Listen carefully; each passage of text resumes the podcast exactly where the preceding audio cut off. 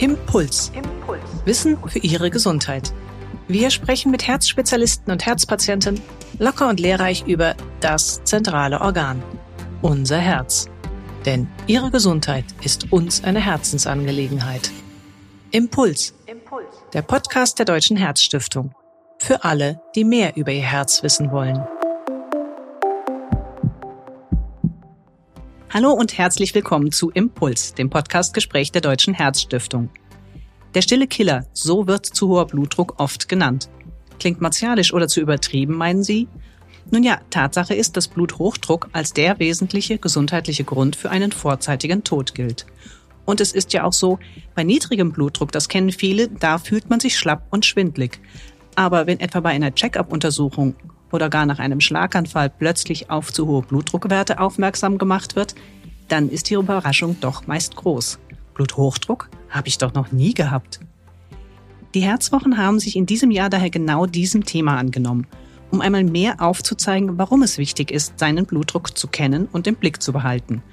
Und auch in diesem Podcast möchte ich im Gespräch mit Professor Thomas Vogtländer aus Frankfurt darauf eingehen, warum schon bei leicht erhöhten Blutdruckwerten, von denen man eigentlich gar nichts spürt, eine Gefahr ausgeht. Und wie misst man überhaupt korrekt? Besser zu Hause oder besser beim Arzt? Professor Vogtländer ist Herzspezialist und ärztlicher Direktor des Agaplesion Bethanien Krankenhauses und Vorstandsvorsitzender der Deutschen Herzstiftung. Mein Name ist Ruth Ney. Ich bin Medizinredakteurin bei der Herzstiftung. Ja, und damit ein herzliches Hallo. Ich grüße Sie am Telefon, Professor Vogtländer. Hallo, Frau Ney. Schönen guten Tag. Weltweit hat sich die Zahl der Bluthochdruckpatienten in den vergangenen 30 Jahren verdoppelt, wie jüngst eine große bevölkerungsbezogene Untersuchung ermittelt hat. Ist das nicht auch für Sie als Kardiologen eine erschreckende Entwicklung?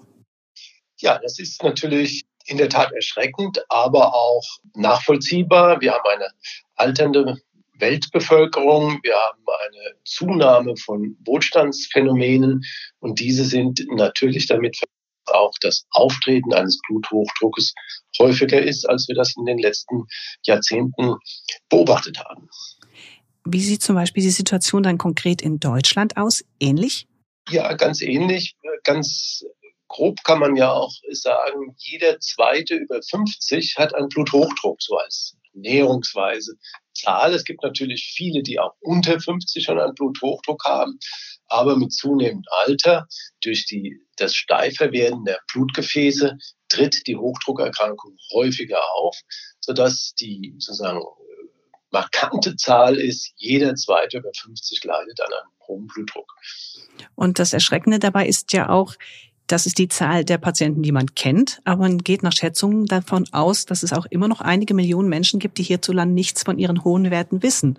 Das sind sogar oft eher jüngere Menschen, weil die ja noch nicht so regelmäßig zum Arzt gehen müssen. Welche Gefahren gehen denn für Sie damit einher, wenn man nicht weiß, dass man eigentlich einen Bluthochdruck hat? Ja, der Bluthochdruck, Sie hat es ja schon ein bisschen anmoderiert, ist der stille Killer. Das heißt, von äh, einer kurzen Phase mit hohem Blutdruck ist in aller Regel keine wesentliche Schädigung von den Organsystemen zu erwarten, äh, sondern über die vielen Jahre, teilweise Jahrzehnte, kommt es dann zu Gefäßschädigungen. Die Gefäße werden steifer, sie bilden Plaques, häufig verkalkende Plaques. Es kommt zu Manifestationen des Hochdrucks in den Organen. Also die Niere ist betroffen, das Herz ist natürlich betroffen. Aber, und das ist beim Hochdruck auch eine Besonderheit, die Blutgefäße, die das Gehirn versorgen, die Arterie Karotiden, diese sind tatsächlich besonders betroffen, so dass es bei den Patienten mit einem hohen Blutdruck, der viele Jahre unerkannt ist, häufig auch zu einem Schlaganfall kann.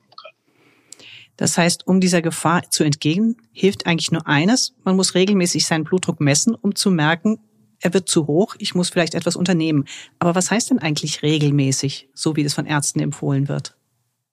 Ja, das ist immer ein bisschen variabel wenn es darum geht, nur zu schauen, ob man einen hohen Blutdruck hat oder nicht, ist dann, wenn man ihn misst und man hat keinen hohen Blutdruck, natürlich das Intervall ein ganz anderes, als wenn ich feststelle, ich habe einen hohen Blutdruck.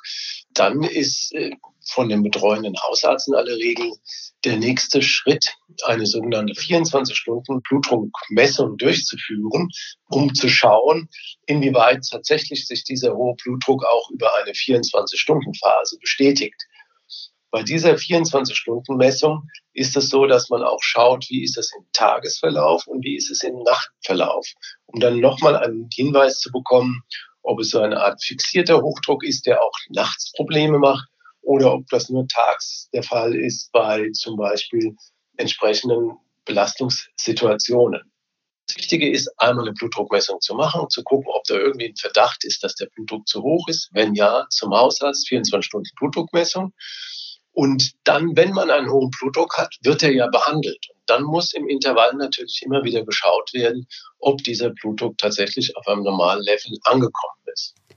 Wenn man die allgemeinen Empfehlungen nimmt, dann heißt das bei den optimalen bis normalen Werten alle drei bis fünf Jahre nachzukontrollieren. Bei hochnormalen wäre es jährlich und bei zu hohen ganz regelmäßig, was dann meist zu Hause geschieht. Und da sagen manche Patienten, nur beim Arzt sind meine Werte ständig zu hoch. Zu Hause sind sie meist okay. Woran liegt das denn? Ja, das Problem ist natürlich da ein bisschen, wenn man beim Arzt ist oder vielleicht sogar bei der Apotheke, ist so ein bisschen ein Außenumstand, der es den Menschen nicht ermöglicht, den wahren Basisblutdruck zu messen. Man ist immer ein bisschen aufgeregt, der ist immer etwas höher, als das vielleicht in einem Ruhezustand zu Hause ist. Andererseits, das läuft ja sozusagen ein bisschen unter dem Thema Weißkittel, Bluthochdruck. Aber andererseits ist es schon so, wenn jemand auch in einer Arztpraxis oder in der Apotheke mit einem hohen Blutdruck reagiert, ist das auch schon mal eine Information. Es ist auch nicht ganz normal, dass man in einer Arztpraxis, eine Arztpraxis beispielsweise einen Blutdruck von 180 zu 100 hat. Das ist dann auch per se auffällig, unabhängig davon, wie sich das regularisiert, wenn man das Ganze in Ruhe misst. Also im Prinzip ist der entscheidende Punkt, dass man tatsächlich eine 24-Stunden-Profilierung hat und dann abschätzen kann, ob das wirklich nur punktuell hoch ist oder ob es über die ganze Zeit hoch ist. Weil man muss sich das ja so vorstellen. Das Gefäß hat eine Innenauskleidung, das sogenannte Endothel. Und das Endothel ist umso mehr geschädigt, umso länger sozusagen ein hoher Druck aufs Endothel drückt. Und ist das nun mal punktuell für ein paar Minuten, ist das natürlich was ganz anderes, als wenn der hohe Druck auf das Endothel über viele Stunden drückt, sodass ein, ein sozusagen Sekundenwert wenig Aufschluss darüber bringt, wie es im Gesamtverlauf ist. Und auch die Therapieoptionen richten sich danach, wie, wie ausgeprägt das im 24-Stunden-Verlauf ist. Mhm. Jetzt haben Sie schon ein paar Mal auch erwähnt, wenn der Wert zu hoch ist. Wo genau ist die Grenze, dass man sagt, Egal ob jetzt zu Hause gemessen oder beim Arzt oder in der 24-Stunden-Messung, falls es da eventuell Unterschiede gibt. Wann sagt man, das ist definitiv zu hoch, wir müssen etwas unternehmen?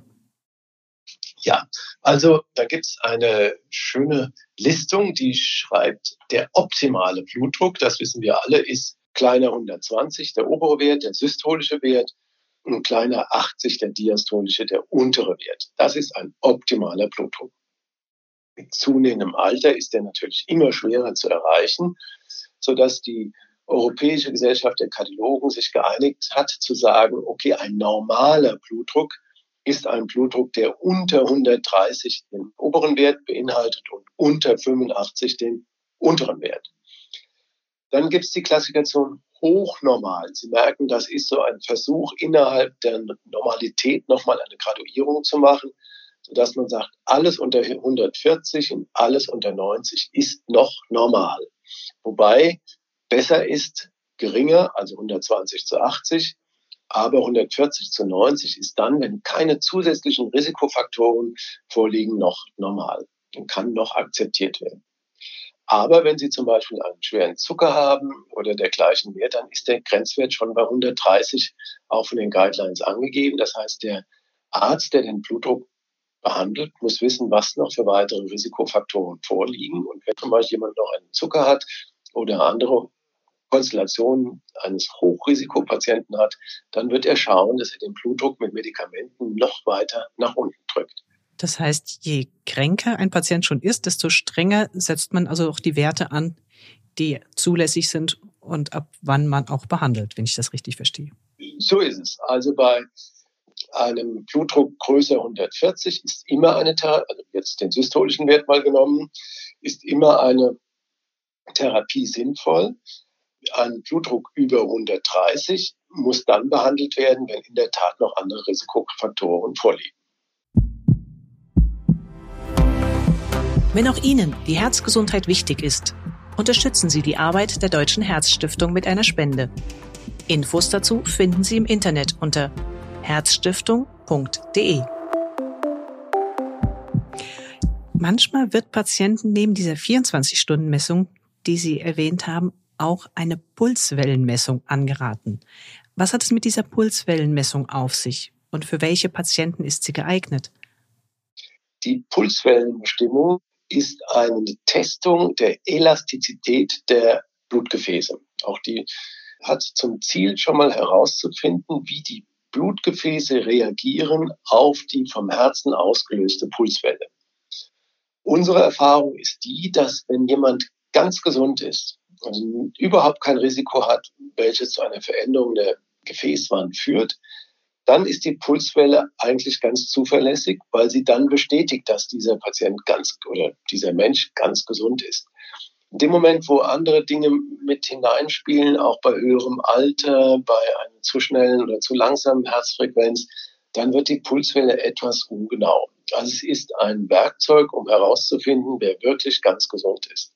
Mhm. Wenn die Pulswelle pathologisch ist, wie wir sagen, dann ist das auf alle Fälle ein Grund, weiter nachzuforschen weil man merkt, dass es ein Frühwarnsystem ist in Hinsicht dessen, dass eine Gefäßpathologie, wie wir sagen, vorliegen könnte. Mhm. Also eher für jüngere Patienten, bei denen man eigentlich das gar nicht so erwarten würde, weil man muss dazu sagen, es ist ja. noch keine Kassenleistung, der Patient muss es selbst bezahlen. Ja. In aller Regel, ich weiß gar nicht ganz genau, wie es vergütet ist, aber es ist äh, meines Wissens keine Leistung, die die gesetzlich Versicherten erhalten. Mhm. Also für Sonderfälle sozusagen trotzdem ja. ratsam. Ja, selbstverständlich wird dann der betreuende Arzt das trotzdem machen können. Das ist keine so ganz ähm, aufwendige Untersuchung. Man muss halt nur irgendwo hingehen, wo dann auch ein bisschen Erfahrung mit dieser Untersuchung besteht. Jetzt ist es ja dann ganz oft so, vielleicht nochmal abschließend auf die Messung zu Hause zurückzugehen. Das ist ja, wie das oft bei solchen Routinegeschichten ist, es schleichen sich Fehler ein.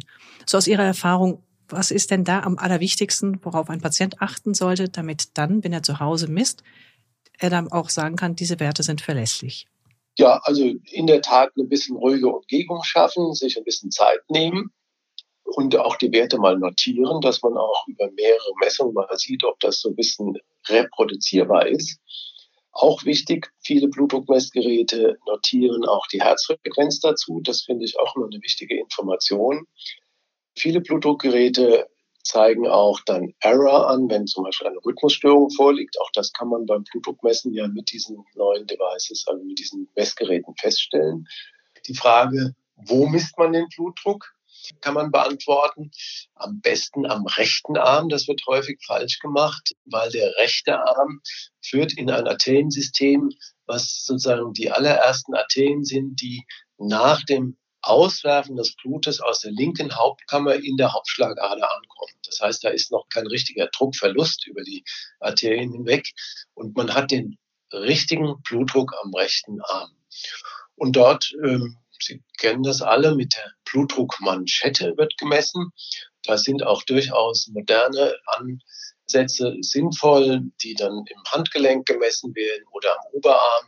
Aus meiner Sicht kommen in aller Regel vernünftige Blutdruckwerte heraus. Die Deutsche Herzstiftung hat ja mal eine Liste herausgegeben von Anbietern, wo man das geprüft hat, die dann tatsächlich sehr vernünftig sind. Das ist eine ganz große Anzahl. So ganz viel verkehrt machen kann man mit den automatischen Messgeräten eigentlich nicht. Wir können als Fazit quasi ziehen, zu hoher Blutdruck ist tückisch, man sieht ihn nicht und man spürt ihn nicht und doch schädigt er über die Zeit lebenswichtige Organe wie Herz, Hirn und Nieren. Das heißt, für die Prävention gilt, jeder Erwachsene sollte seine Blutdruckwerte kennen. Ja, und damit bedanke ich mich auch schon für heute vielmals bei meinem Gesprächspartner, Professor Thomas Vogtländer, und sage Tschüss. Wir hören uns diesmal bereits in einer Woche, denn die Herzwochen im November wollen wir nutzen, um noch tiefer in das Thema Bluthochdruck einzusteigen. Seien Sie also gespannt, wenn es im nächsten Impuls darum geht, wie viel Schuld unsere Gene haben und warum Bluthochdruck nicht gleich Bluthochdruck ist. Mehr Infos zum Thema Bluthochdruck und den Herzwochen finden Sie übrigens auch auf der Website der Herzstiftung und zwar unter www.herzstiftung.de. Ich bedanke mich nochmals, Professor Vogtländer, und wünsche Ihnen einen schönen Tag. Ja, Frau Neu, vielen Dank. Alles Gute für Sie.